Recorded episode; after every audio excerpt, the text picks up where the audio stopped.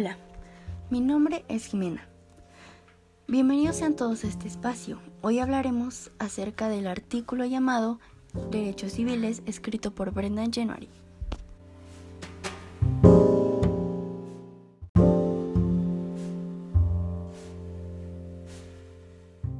Introducción.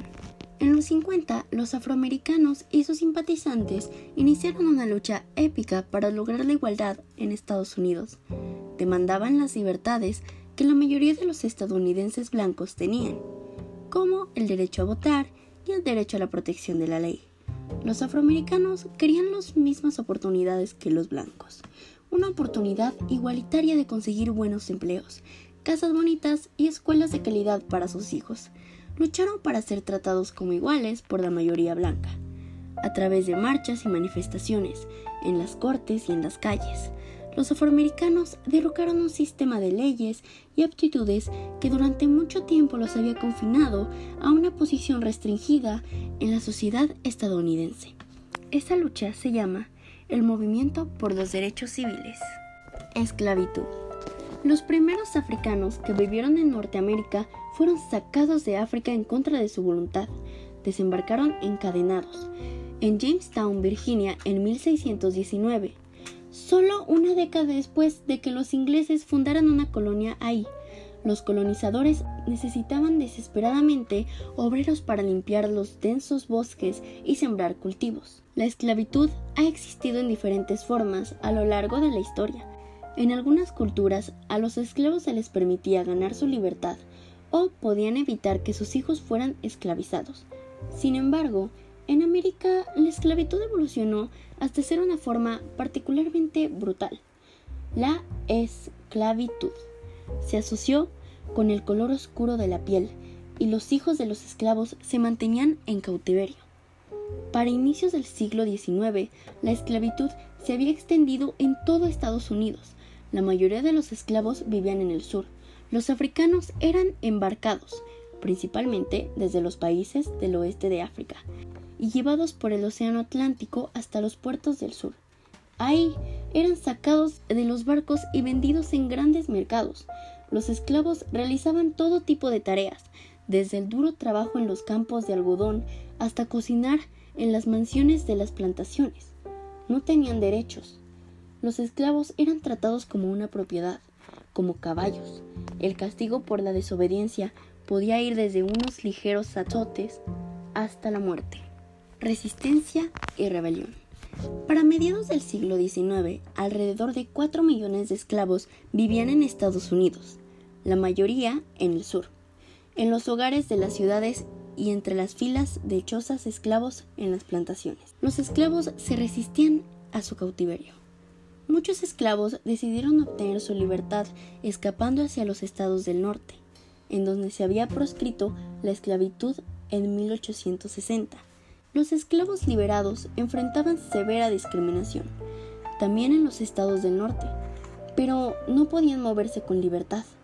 Algunos tenían reuniones y comenzaron a publicar periódicos y a realizar manifestaciones exigiendo la abolición de la esclavitud. Otra resistencia a la esclavitud fue más violenta. El 21 de agosto de 1831, en el condado de Southampton, Virginia, un grupo de esclavos liderado por Nat Turner tomó las armas y comenzó a atacar a los hogares de los blancos. Para cuando Turner y sus 75 seguidores fueron asesinados o capturados, 60 blancos habían sido asesinados. La rebelión sacudió al sur blanco hasta su núcleo antes de que Nat Turner, muchos sureños blancos creían que los esclavos eran gente simple que estaba satisfecha, incluso feliz, con su situación. Turner les demostró que su creencia era totalmente falsa. La guerra civil y la reconstrucción. El asunto de la esclavitud dividió amargamente los estados del norte de los del sur. Los negros, libres en el norte, y también muchos blancos, veían la esclavitud como un sistema brutal y salvaje. Los blancos del sur furiosamente la defendían como su estilo de vida. Igualmente importante era el hecho de que toda la economía del sur dependía de la esclavitud. Los esclavos trabajaban las plantaciones, las minas y toda la industria manufacturera. Cuando Abraham Lincoln fue electo presidente en 1860, prometió abolir la esclavitud.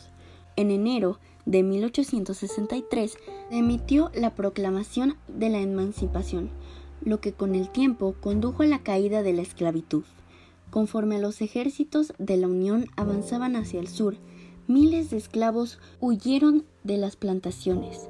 Cuando terminó la guerra con la victoria de la Unión, los antiguos esclavos, ahora llamados hombres libres, con gusto abrazaron la libertad. Los estados sureños, derrotados, se unieron de nuevo con la Unión mediante un proceso denominado reconstrucción. Para reingresar a la Unión, los sureños blancos tenían que dar a sus esclavos nuevos derechos. Tres enmiendas, la decimotercera, la decimocuarta y la decimoquinta, fueron agregadas a la Constitución. Estas abolían la esclavitud y daban a los hombres liberados el derecho a votar y la protección de la ley.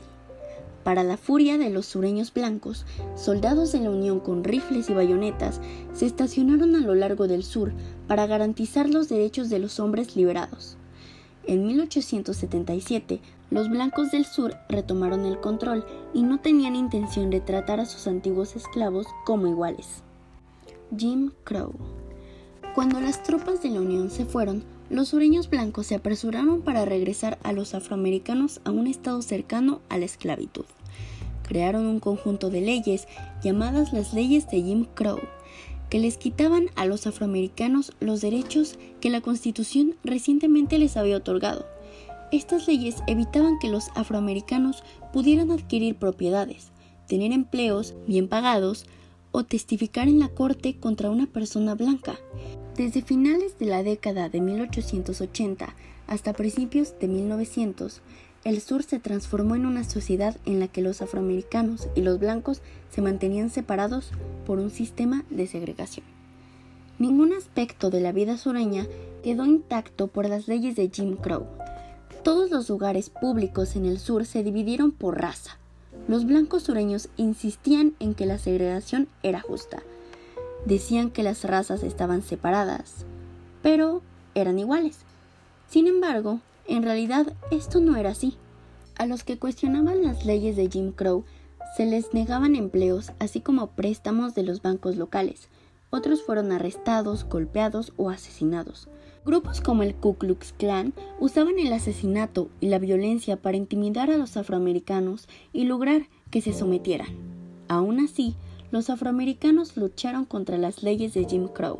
Insistían en que separar a las razas era quebrantar la ley. En 1896, la Suprema Corte emitió una aplastante decisión conocida como Plessy vs. Ferguson, que apoyaba las leyes de Jim Crow. Llamado por los derechos iguales, el racismo y la segregación no eran exclusivos del sur. Los afroamericanos enfrentaban discriminación en todo el país. Las escuelas estaban segregadas en el sur, así como en muchos estados del norte y en el oeste. Durante finales del siglo XIX, y principios del siglo XX, cientos de individuos y organizaciones afroamericanos pelearon contra el racismo y la discriminación. Muchos líderes afroamericanos, como Mary McLeod Bethune y Booker T. Washington, creían que la educación superaría al racismo. Webb Du Bois, un escritor y activista, ayudó a fundar la Asociación Nacional por el Progreso de la Gente de Color. La organización luchó contra las leyes que impedían a los afroamericanos tener buenas casas, escuelas y empleos.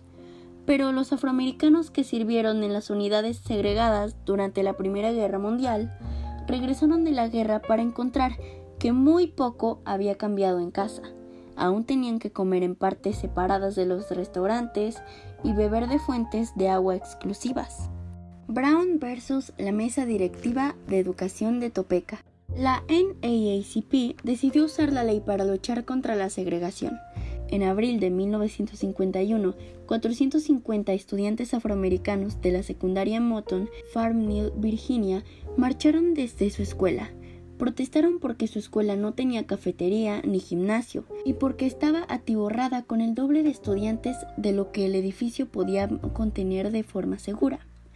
También a los maestros de la secundaria Moton se les pagaba mucho menos que a maestros blancos, que enseñaban en la secundaria local blanca. Estas cuestiones que mostraron los estudiantes de la secundaria Moton se repetían en cientos de escuelas. La NAACP presentó más y más demandas. Un caso fue llevado en contra de la Mesa de Educación de Topeka, Kansas. Oliver Brown, un residente afroamericano, estaba enojado porque su hija de 17 años tenía que atravesar la ciudad para ir a la escuela. Otra escuela estaba mucho más cerca, pero solo era para estudiantes blancos.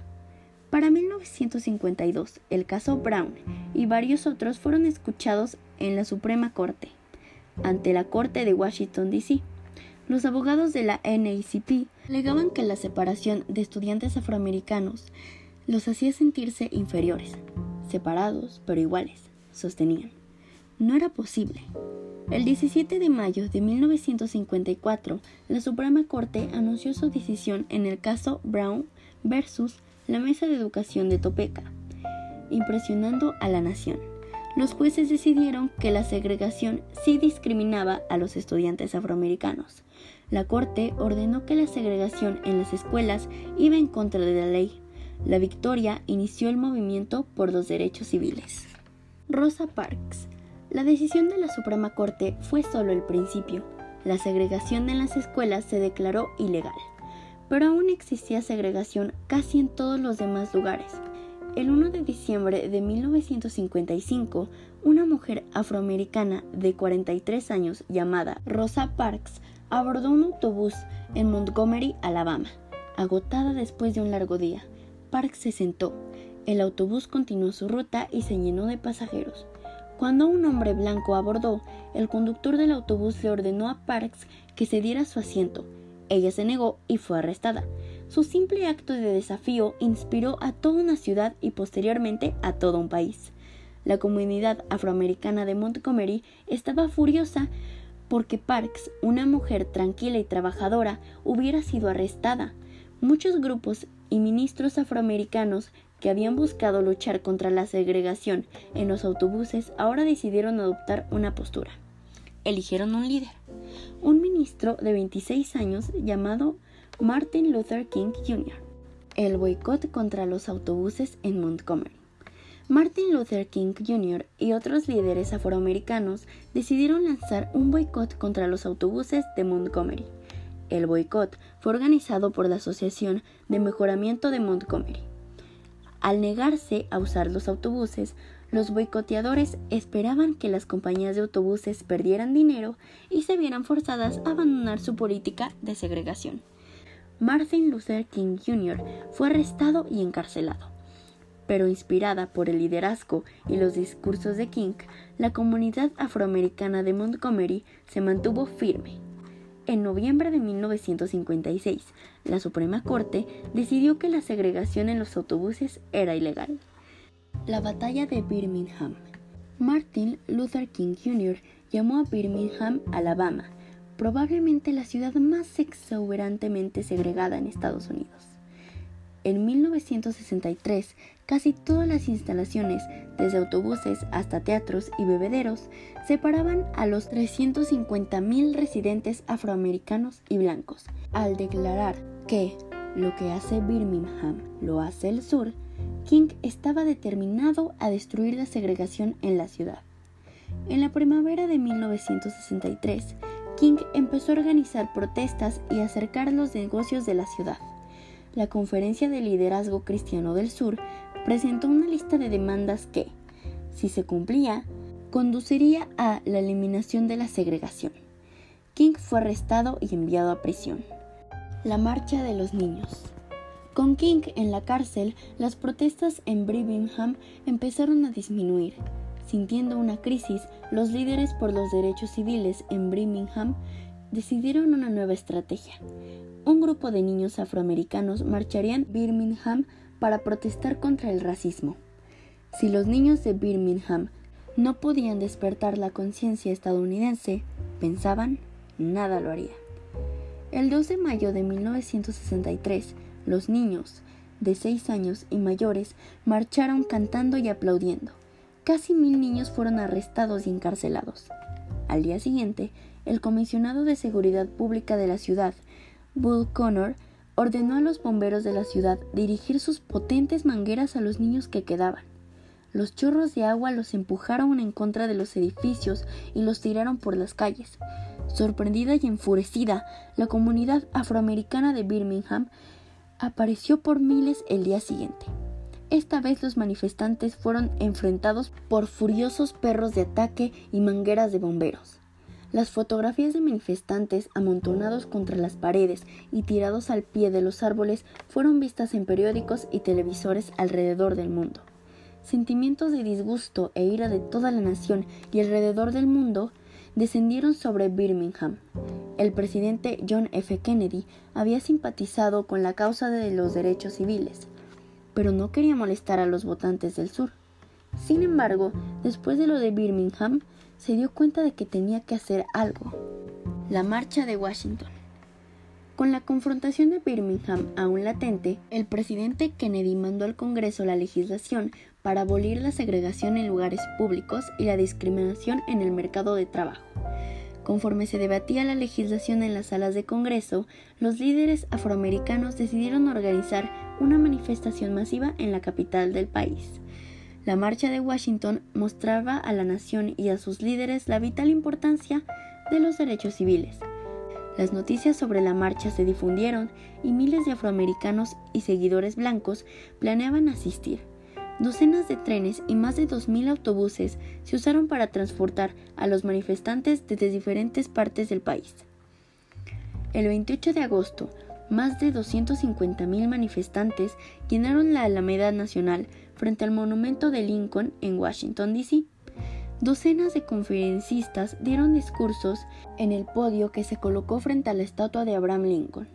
Muchos recordaron que habían pasado 100 años desde que se firmó la proclamación de la emancipación que con el tiempo terminó con la esclavitud del sur. El Acta de los Derechos Civiles. Miembros del Congreso en Washington, D.C. debatían un nuevo proyecto de ley sobre los derechos civiles. El presidente Kennedy quien fue asesinado en noviembre de 1963, había fracasado en lograr que pasara cualquier ley importante sobre derechos civiles. El nuevo presidente, Lyndon B. Johnson, de Texas, prometía su apoyo a este nuevo proyecto de ley. El proyecto de ley enfrentaba oposición en el Congreso, donde muchos legisladores blancos del sur estaban determinados a votar en su contra. Sin embargo, Después de largos y amargos debates, el proyecto de ley pasó. Johnson firmó la ley el 2 de julio de 1964. El acta fue el grupo de leyes aprobadas más importante sobre derechos civiles desde la Reconstrucción. Finalmente, las leyes de Jim Crow del sur serían desmanteladas. El acta volvió ilegales la discriminación y la segregación y le dio al gobierno federal poderes especiales para combatir la discriminación racial en la educación y el empleo. Para muchos seguidores blancos del movimiento por los derechos civiles, el Acta de Derechos Civiles fue una victoria final luego de un largo periodo de protestas y disturbios. Pero para los afroamericanos, el Acta de Derechos Civiles de 1964 fue solo el comienzo. Lentitud hacia el cambio. El Acta de los Derechos Civiles fue una gran victoria, pero ocasionó una enorme respuesta. Muchos estadounidenses blancos aún no estaban listos para tratar a los afroamericanos como iguales. En el sur, Ku Klux Klan continuó con la violencia contra la gente que estaba en contra de la segregación. Otros grupos llamados Consejos de los Ciudadanos Blancos trabajaban para preservar la segregación, defendiéndola como su estilo de vida. Los candidatos blancos a los cargos públicos decían que nunca permitirían que los muros de la segregación cayeran. Muchos de esos candidatos obtuvieron votos y un apoyo abrumador. En marzo de 1956, King encabezó protestas en Selma. Después de violentos enfrentamientos con la policía, anunció que encabezaría una marcha de 86 kilómetros a través del estado de Alabama hacia la capital del estado, Montgomery. La marcha presionó a los legisladores.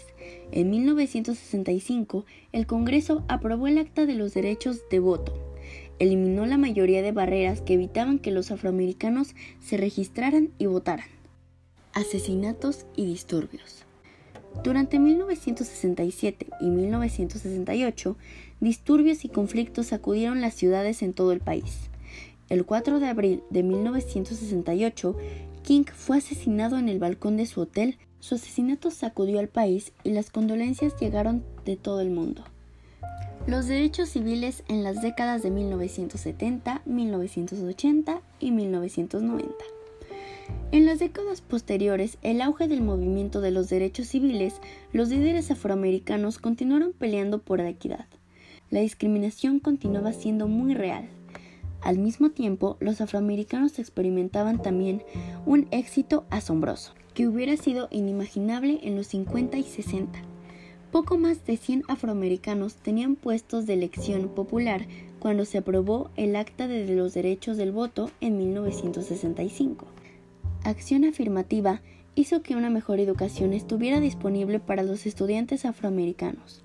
Los afroamericanos comenzaron a ocupar puestos de poder y autoridad. La revolución sin terminar. En las décadas del movimiento de los derechos civiles, la opinión de la gente acerca de la raza y la equidad ciertamente ha cambiado, debido a que Estados Unidos es en gran medida nación de inmigrantes. Es vital que se reconozcan los derechos civiles de todos los estadounidenses. Los afroamericanos aún sufren por las condiciones de inequidad más que otros estadounidenses pero en la actualidad muchos miles se gradúan de la universidad y ocupan puestos altos como médicos, abogados y gentes de compañías poderosas.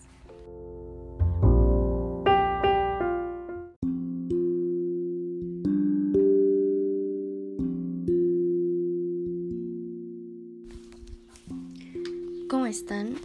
Mi nombre es Jimena y permítanme darles la bienvenida a este espacio en donde hablaremos acerca de la Guerra Fría. Comencemos. Introducción. Paz imposible, decadencia competitiva, paz de los cementerios. Son algunas de las formas como los estudiosos han definido a la Guerra Fría, periodo posterior a la Segunda Guerra Mundial, durante el cual el mundo se caracterizó por la competencia económica entre la Unión de Repúblicas Soviéticas Socialistas y Estados Unidos de América por alterar el equilibrio del poder internacional, sin recurrir abiertamente a la fuerza. ¿Qué fue la Guerra Fría? Periodo que se inicia tras la Segunda Guerra Mundial. El mundo quedó dividido en dos bloques antagónicos, el bloque occidental, liderado por Estados Unidos y reforzado por sus aliados de Europa Occidental, y el bloque comunista, que encabezaba la Unión Soviética secundada por sus aliados de Europa Oriental. Cada bloque se organizaba de una manera diferente con sistemas económicos y políticos opuestos. Fue Churchill quien con el término telón de acero denunció la influencia soviética en el centro de Europa y evidencia que el entendimiento entre rusos y americanos se estaba quebrando.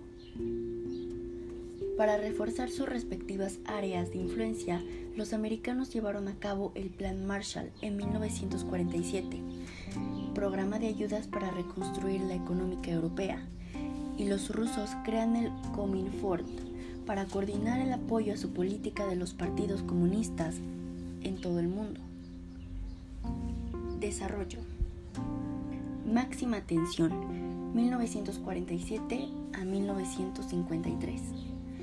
Bloqueo de Berlín. El primer enfrentamiento tras la guerra es la crisis de Berlín, dividida en cuatro sectores, uno por cada vencedor tras la guerra. En 1948, Estados Unidos, Francia y Gran Bretaña crean la República Federal Alemana. La URSS bloqueó Berlín Occidental, en zona soviética. En represalia, se estableció un puente aéreo y fracasó en el bloqueo. La URSS creó la República Democrática Alemana. Máxima tensión, 1947 a 1953, segunda parte. La Guerra de Corea. En 1949 se produjo el triunfo de Mao Zedong en China. Estados Unidos temió la expansión del comunismo en el mundo. En este ambiente estalla la Guerra de Corea, en 1950 a 1953, dividida tras la ocupación de Japón por el paralelo 38, norte con influencia de Moscú y régimen comunista. El sur, zona de hegemonía estadounidense. Corea del Norte invadió el sur. En respuesta, una coalición de naciones lideradas por Estados Unidos inició la guerra. China anunció su apoyo a Corea del Norte. MacArthur, general USA, planteó el uso de la bomba atómica, lo que provocó su destitución. Tregua en 1953, que mantenía la división que aún existe. Características del bloque occidental. Como parte de su estrategia para frenar la expansión del comunismo, establecen una lancia militar, la OTAN. El sistema político era el sistema liberal. Elecciones, separación de poderes, reconocimiento de derechos y libertades a la ciudadanía y el pluralismo político. El sistema económico es el capitalista, propiedad privada y mercado libre, oferta-demanda. Tras la guerra, se intensifica la intervención del Estado en la economía, estado de bienestar. Bloque comunista. La zona de influencia de los soviéticos tras la guerra incluía Polonia, Hungría, Checoslovaquia, Rumania y Bulgaria, donde se establecieron regímenes comunistas de partido único. En respuesta al Pacto Militar Occidental, OTAN, los soviéticos crean el Pacto de Varsovia, la economía era planificada y la propiedad industrial y de la tierra era del Estado. Las armas de la Guerra Fría. Fue un enfrentamiento total a todos los niveles, económico, tecnológico, político e ideológico.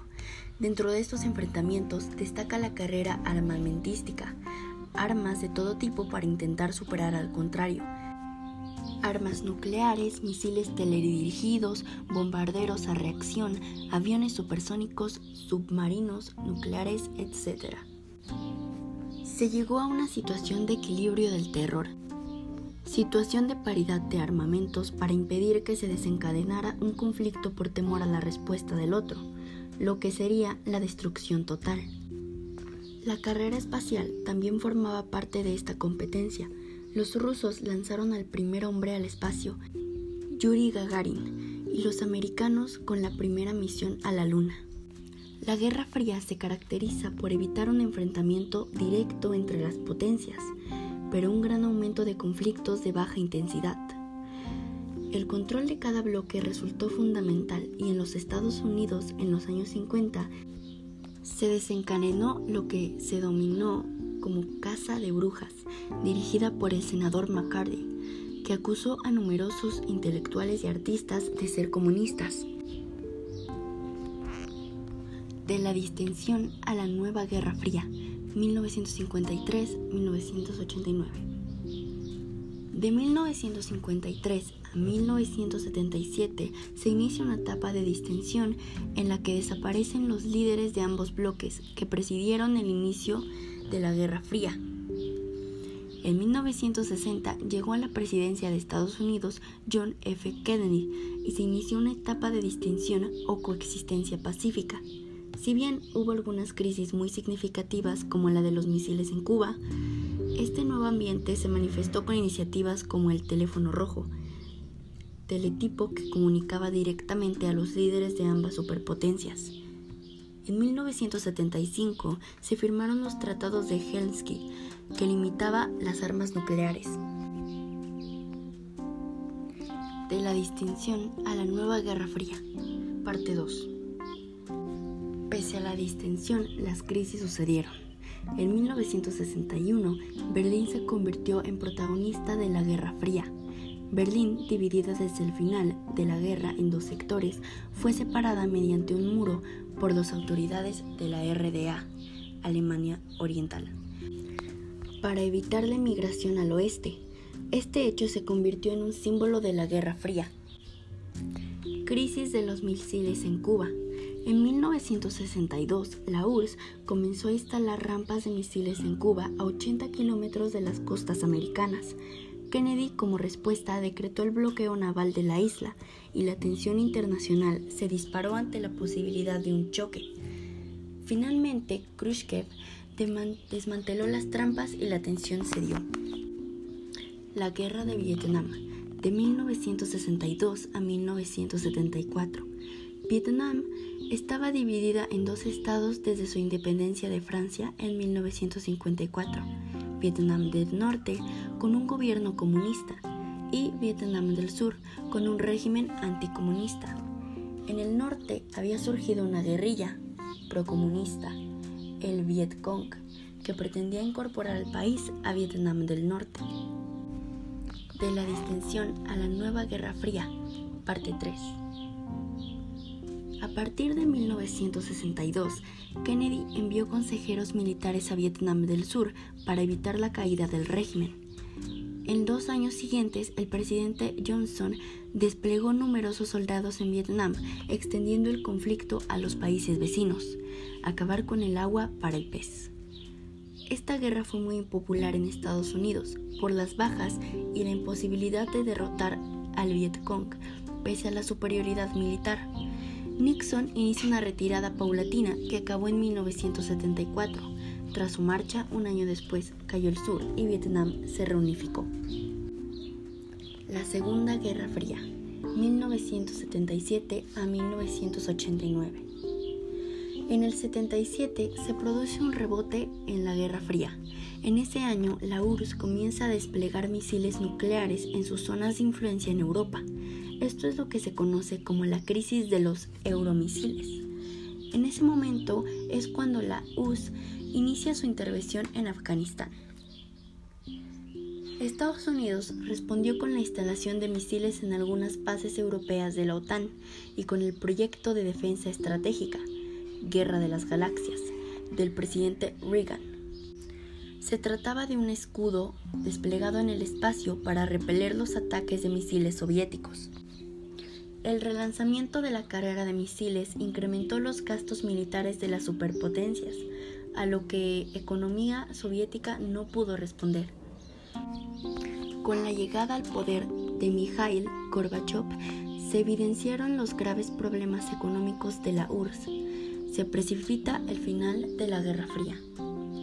En 1989 cae el muro de Berlín, símbolo de la Guerra Fría, y finalmente en 1991 se disolvió el Pacto de Varsovia.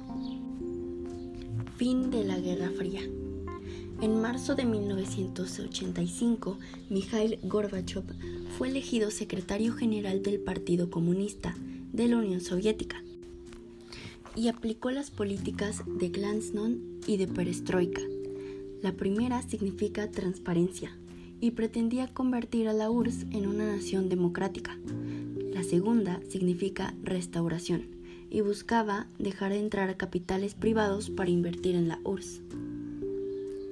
Sin embargo, la crisis política y económica de la URSS provocaron su caída en 1991 y su división en 15 repúblicas independientes, siendo Rusia la más importante.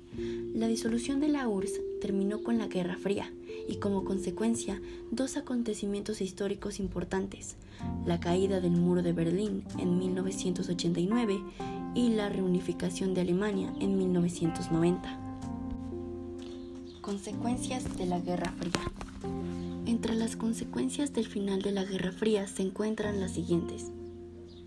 Estados Unidos y la URSS acumularon gran cantidad de armas atómicas. Estados Unidos se convirtió en la principal potencia del mundo. La Unión Soviética se derrumbó debido a sus debilidades económicas. Fin del comunismo. La Guerra Fría en el siglo XXI. Los historiadores consideran que la Guerra Fría terminó con la caída del muro de Berlín en 1989 y la posterior desaparición de la Unión Soviética en 1991.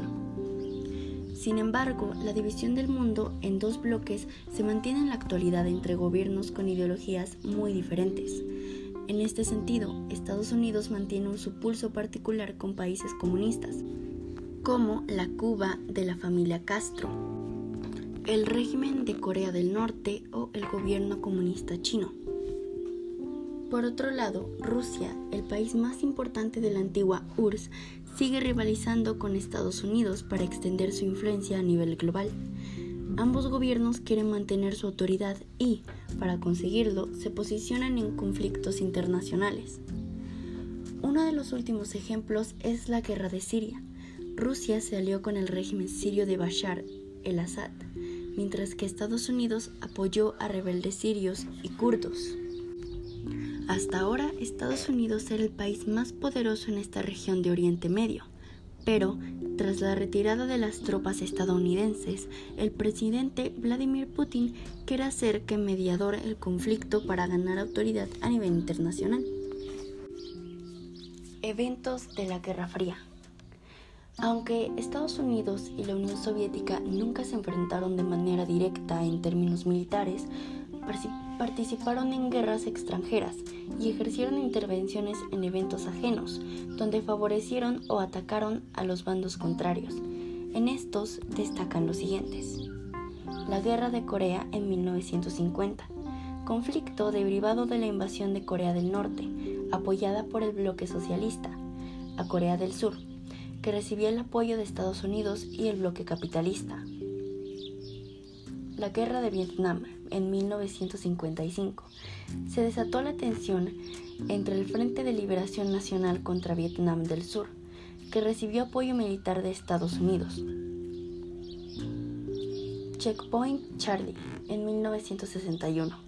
Tanques rusos y estadounidenses se apuntaron entre ellos por cinco días, después que militares rusos registraran un diplomático de Estados Unidos en el paso fronterizo de Berlín. Crisis de los misiles en 1962. Estados Unidos descubrió misiles rusos en Cuba, por lo que amenazó con invadir la isla. Rusia retiró los misiles para evitar la invasión. Algunas consecuencias a nivel económico fueron que el conflicto armado se estimó en total de más del billón de dólares estadounidenses hoy en día, convirtiendo esta guerra en la más onerosa y costosa de toda la historia de la humanidad, y además expansiva que todas las guerras anteriores en conjunto. Alemania perdió 20% de sus viviendas y Gran Bretaña el 9%. La falta de materias primas y recursos financieros en la industria tradicional fueron tremendamente dañinos para la economía europea. En Europa Oriental, las destrucciones fueron incluso peores. En la disuelta URSS, 17.000 ciudades y 70.000 pueblos fueron arrasados y este país perdió un total del 20% de su potencial industrial. Debido a las indigentes pérdidas humanas y económicas, se altera de manera decisiva el equilibrio político. Reino Unido, Alemania y Francia dejaron de ser potencias desde el punto de vista militar, posición que fue ocupada por Estados Unidos y la URSS. Quedaron eliminados los regímenes totalitarios en Alemania, Italia y Japón. Por el contrario, se impusieron regímenes comunistas en Europa Oriental. Europa Occidental perdía definitivamente su hegemonía mundial y buscó la alianza con Estados Unidos para protegerse de la amenaza soviética, pues la URSS no desmovilizó sus ejércitos situados en Europa Oriental al concluir la guerra. Se debe tener en cuenta que a esta guerra se le atribuyen 55 millones de muertes, incluyendo a civiles, militares y entre estos 5 millones de judíos muertos durante el holocausto, siendo víctimas indirectas del conflicto. Al final de la guerra se planteaba en Europa una grave problemática. Los desplazamientos de las personas debido a las vicisitudes del conflicto armado. Entre estos grupos se encontraban exprisioneros de campos de concentración, tratando de volver a su lugar de origen, colaboracionistas que esperaban huir de las represalias y de los castigos, y millones de personas que debían abandonar sus hogares debido a que estos estaban situados en lugares anexionados a los vencedores. Conclusiones de la Guerra Fría.